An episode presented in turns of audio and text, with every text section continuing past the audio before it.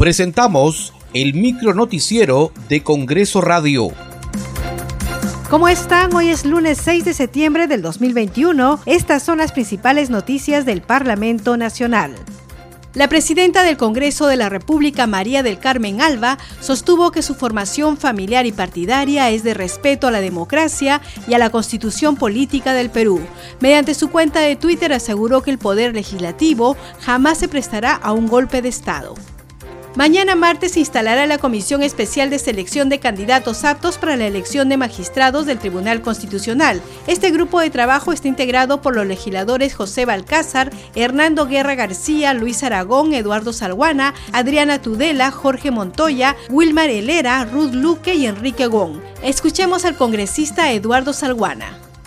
Bueno, la comisión primero tendrá que elegir a su presidente y su vicepresidente y secretario, y segundo tendrá que armar un plan de trabajo, ¿no? Y lógicamente ese plan de trabajo tendrá que incorporar una evaluación de los procedimientos realizados con anterioridad, ¿no? Hay que recordar que hay un reglamento aprobado por el Congreso anterior y hay que revisar, ¿no? ¿Por qué no se designó? ¿Por qué no se cumplió la tarea? Algo habremos fallado, ¿no?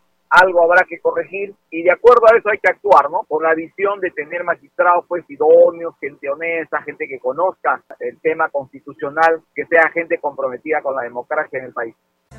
El parlamentario andino Gustavo Pacheco señaló que está en vigencia el Estatuto Migratorio Andino, norma que regula el derecho comunitario de circulación y establece la residencia temporal y permanente para los ciudadanos andinos en Bolivia, Colombia, Ecuador y Perú. Si usted tiene su pasaporte, verá que en el pasaporte granate pone arriba Comunidad Andina. Después pone República del Perú. Significa que tenemos un pasaporte común. Dos, la decisión 878 permite hoy de que usted pueda vivir en Bolivia, en Ecuador o en Colombia, en cualquier país, de manera permanente. Usted ya no es extranjero en ninguna tierra andina. Puede ingresar con su DNI, no hace falta pasaporte. Quiere trabajar en Colombia, puede trabajar. Quiere ser periodista en Bolivia, puede hacerlo. Y también un boliviano en Perú o un ecuatoriano en Colombia. Es la integración, la libre circulación de personas. Esta mañana se presentará ante la Comisión de Presupuesto y Cuenta General de la República el ministro de Economía Pedro Franque para sustentar el marco macroeconómico multianual 2022-2025.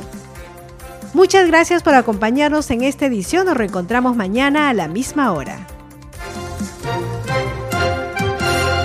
Hasta aquí el micro noticiero de Congreso Radio, una producción de la Oficina de Comunicaciones del Congreso de la República.